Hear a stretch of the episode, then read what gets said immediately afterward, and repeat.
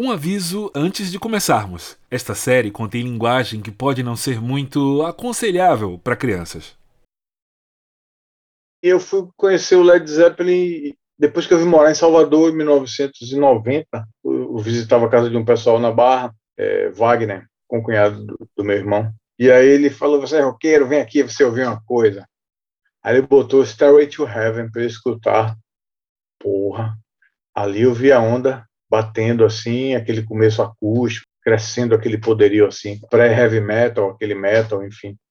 E depois teve outro, outro, outro ponto muito importante para a questão do Led Zeppelin, que eu ainda gostei mais do que Stairway to Heaven. E aí eu fui ver uma matéria sobre falava sobre Robert Johnson, né, aquele bluesman texano misterioso que gravou menos de 30 músicas e depois morreu e tal. E aí falava a lista de bandas que tinha gravado o Robert Johnson, né? Os Stones tinham gravado Love in Vain, o Cream tinha gravado Crossroads e o Led Zeppelin tinha gravado The Lemon Song. Aí eu fiquei curioso, velho, em, em ouvir The Lemon Song assim. Meu irmão, quando eu ouvi The Lemon Song assim, rapaz, do Led Zeppelin 2, né? Espremam o meu limão até o suco escorrer pelas minhas pernas, baby. Aquilo ali, a pancada bateu no gurguminho do miolo mesmo, assim, porra. Meu nome é Zeca Forehead e uma das minhas maiores paixões é o rock and roll e, claro, o Led Zeppelin. Esse é o Bru Haha, um podcast baseado em crônicas do músico e escritor Ricardo Cury sobre as histórias fantásticas do rock baiano nos anos 90. Nessa primeira temporada, eu tô aqui para contar uma das muitas histórias envolvendo a passagem pela Bahia deste que é um dos maiores guitarristas do planeta, o lendário Jimmy Page.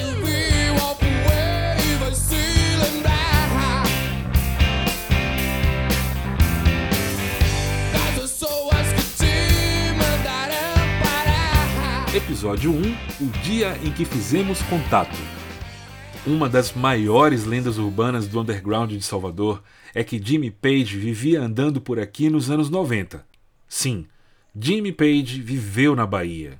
Bom, eu quando ouvi essa história pela primeira vez, eu tinha uns 15 anos e eu só pensava em como seria me bater com o cara aqui perto de casa. Era muito comum ouvir alguém dizendo que tinha visto o guitarrista do Led Zeppelin em algum lugar de Salvador. Para você ter uma ideia, essa história chegou aos ouvidos do músico Paulinho Oliveira, que na época estudava em Los Angeles. E a gente do Brasil começou a falar: não, eu vi Jimmy Page em Salvador. Aí eu, como assim? Um amigo meu viu essa semana ele aqui. Não foi, eu vi ele num chinês na Paulo VI, no Yamping da Paulo. Que loucura é essa? Você tá doido? Ele não, não tá transando nada de música. Esse aí é Ney Bahia, outra figura importante do rock baiano. Mas ele vem a Salvador e ele tem um certo conhecimento com alguns músicos de Margarete Menezes, mas sem detalhes. Outro que ouviu este boato foi Tony Oliveira, que na época era guitarrista da banda Doutor Cascadura. E aí começou a rolar esse boato, mas todo mundo dizia que não, que era um sósia, blá blá blá. Uns diziam que eram sósia, outros diziam que tinham, tinham encontrado, que tinham não sei o quê. E é aquela história meio,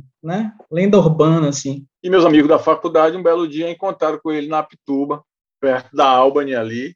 Ele saindo com saco de pão e tal, essas coisas assim. Ele curtiu, né, um cotidiano de Salvador aí, sem ser importunado por ninguém, assim, né? Ó, presta atenção nesse cara aí. Esse é Zezão Castro um dos epicentros dessa história aqui em Salvador. Eu peguei esse, essa história aí antes de estourar.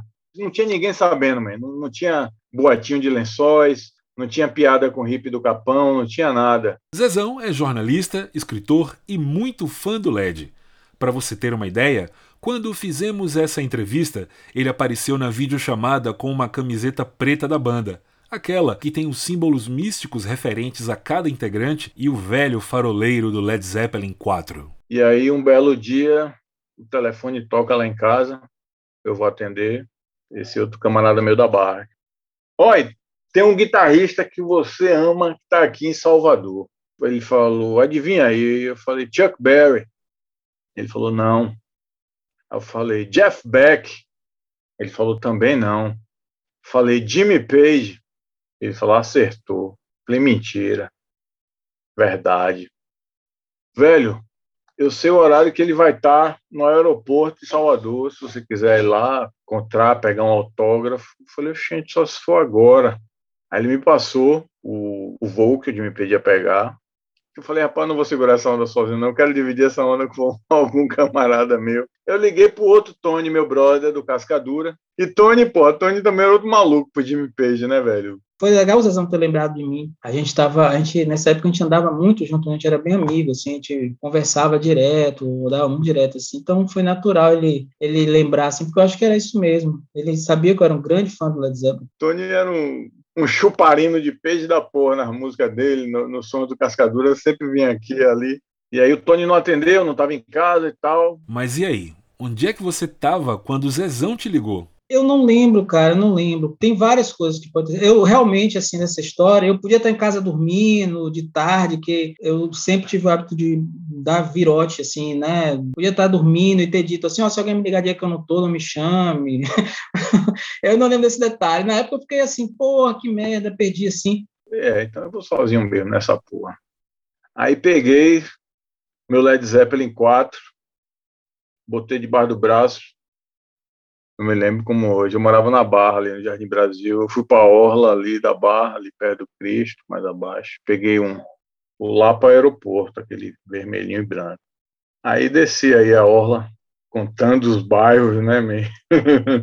Barrondina, Rio Vermelho, Pituba, Costa Azul, Jardim de Alá, não sei o quê, Placa Fogo, lá, lá. Aí, quando o ônibus virou ali para Itapuã, de Itapuã para o aeroporto, para pegar a Avenida Dorival Caymmi, já comecei a dar aquele friozinho assim, né?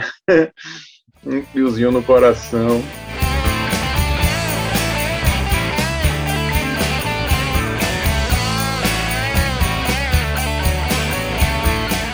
Eu peguei esse ônibus para o aeroporto, eu estava acreditando que isso não ia acontecer, né? Mas como assim, Jimmy Page? Você sabe que esses caras assim são, são mitos que você acha que num dia nunca vai cruzar no seu caminho, né? Ainda mais eu ali, porra, menino, posso dizer, 19, 20 anos, iniciando em faculdade de jornalismo, não, não era DJ ainda, né? Esses nossos anti-heróis, você bota num, num grau de inatingível, assim, que você acha que não, não vai rolar. E aí saltei naquele ponto lá dentro do aeroporto tal, e subi a rampinha. Meu irmão, aí fiquei ali do lado de fora, pensa que não, para um tempra preto. Aí sai aquele cara assim, altão, com cabelo todo desgrenhado assim, camisa de malha branca, calça jeans. Um louro tava pilotando para ele. Aí quando saiu o cara, meu irmão, que eu olhei assim, falei, caralho, é Jimmy Page, velho, na minha frente ali. Falei, porra, o cara existe. Coisa de tabaréu mesmo, né? o cara existe mesmo. Aí ele abriu a tampa do fundo do carro, meu irmão, começou a tirar uma sacola, um saco, uma mala. Aí eu já botei o disco aberto assim, eu cheguei, Mr. Jimmy, could you sign here, please? Ele, ok, tal, pá. O cara tava totalmente à vontade, assim, sabe? Aí eu abri, peguei o Led Zeppelin 4 e entreguei a ele, né? Aí ele deu aquela canetada ali perto da figura do, do, do cara que tá carregando lenha, né? Na capa ali. Deu lá a rabiscada dele. Agora se ligue nessa ideia que Zezão teve, o que vai deixar essa história ainda mais surreal. Aí eu falei assim: I'm a president of a fan club of Led Zeppelin in Brazil. The name of the fan club is Mad Zaps. Aí virou a piada de Zezão, né? Que o cara que enganou de me peixe, assim, que inventou a porra de um fã-clube que nunca existiu e que ele era o presidente, né? O Mad Zeppelin, né? Que ele botou. eu não sei porque eu achei que eu tinha que dizer que eu tinha alguma espécie de patente ou reconhecimento, que eu não era só um fã do LED. Achei que eu tinha, tinha que dar essa, soltar essa leve colhuda para ilustrar a minha abordagem. Aí, velho, você teve coragem de jogar essa gangue de beijo ali, ah, velho, disse que era presidente de fã-clube, ele falou assim, porra, fã-clube fuleiro, que só tinha você lá, né? Com certeza, se eu tivesse ido lá, eu seria o único membro, o vice-presidente do clube, quem, quem sabe, né? Então, eu fui sozinho, presidente do fã-clube dos Mad Zaps. Aí eu levei uma máquina fotográfica, né? Daquelas casca de ovo. O meu, eu comprei a máquina no dia. Eu me lembro, eu fui na loja do Shopping Bar e comprei uma máquina. Falei, não, eu vou registrar isso. Não vai, isso não vai acontecer duas vezes na minha vida, não. E eu falei, Jimmy, can I? Ele, sure. Aí pegou a máquina da minha mão, aí deu pro piloto do Tempra E aí o cara tirou as fotos da gente e tal, ele segurando o disco, sorrisão, totalmente à vontade o cara tava. Aí depois ele foi pro balcão da Varig, né, para ver lá as passagens dele, fazer o check-in. Não tinha mais o que ficar piruando a- o cara. Quando ele já entrou pro lado de lá, aí eu, eu já procurei meu rumo de casa, né?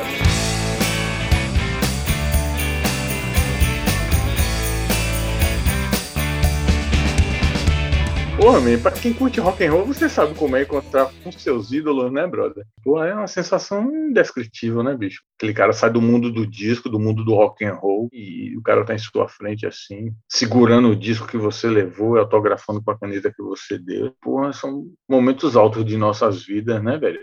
Na volta pra casa mesmo eu vim batido, flutuando no ônibus assim. Meu Deus, eu eu- isso aconteceu na minha vida.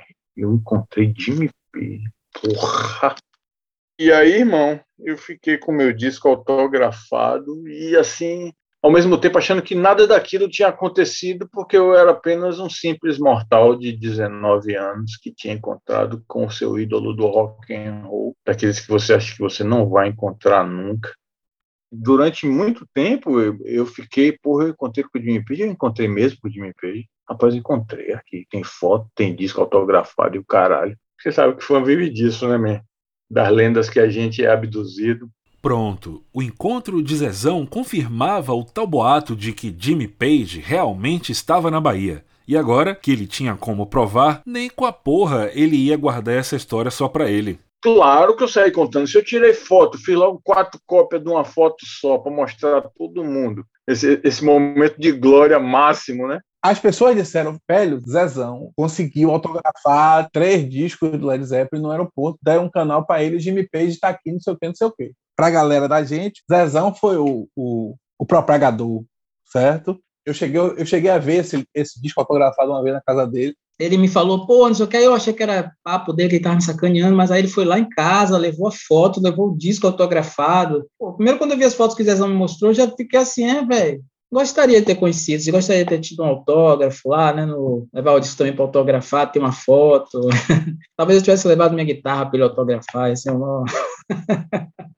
Ele deixou de ser a lenda, né, a lenda urbana só, né? As dúvidas foram pelo menos o cara veio aqui. Uma vez não é ver, né? Tá falando, não, o Zezão tem prova. A partir daí, claro, que a galera se oriçou, né, velho? Porque eu falei e provei, né? É diferente, né? Você, você falar e, porra nenhuma, esse cara viu caralho de nada, esse cara fumou um trabuco, tá aí viajando.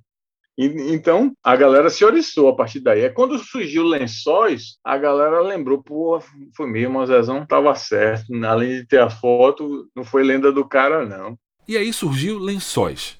O que ninguém sabia na época era que Jimmy Page tinha se apaixonado por essa cidade da Chapada Diamantina e estava morando por lá. Mas essa é uma história para os próximos capítulos.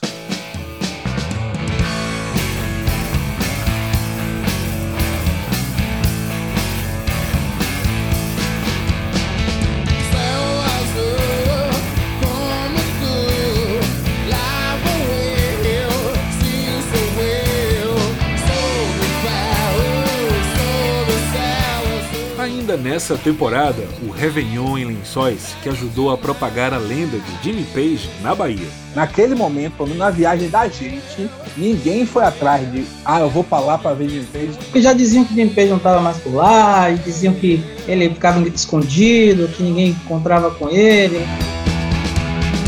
Aí teve o show, né, do Réveillon. Inclusive, Ney falou, ó, o homem tá na casa, o homem chegou, o homem chegou. Eu lembro a música que eu tava tocando na hora, quando ele entrou. Pô, fiquei nervoso assim, tipo, porra.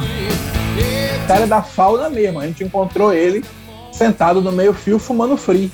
Você encontrar com o Jimmy Page depois da meia-noite, bebendo um drink chamado capeta, é uma coisa meio crawleyana, né? Dizem que quando ele tava lá tocando violão, chegava aquela galera, ô, velho, não sabia quem era, pô, pede, pede o gringo pra tocar um Raul aí. Ô, velho, toca Raul aí. Aí metia um Led Zeppelin. Os caras, porra, velho, o cara toca até Led Zeppelin, mas não toca um Raul, velho.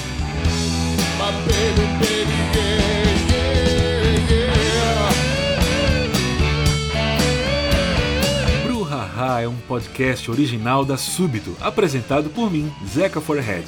Esta primeira temporada foi baseada na crônica Stairway to Chapada Diamantina, escrita por Ricardo Cury, roteiro e direção de Rodrigo Luna e Verena Petitinga e mixagem de Nuno Pena. Na trilha, tem músicas do primeiro disco da banda Doutor Cascadura, cortesia de Fábio Cascadura. Agradecimentos especiais a Zezão Castro, Tony Oliveira, Ney Bahia, Paulinho Oliveira e Fábio Cascadura.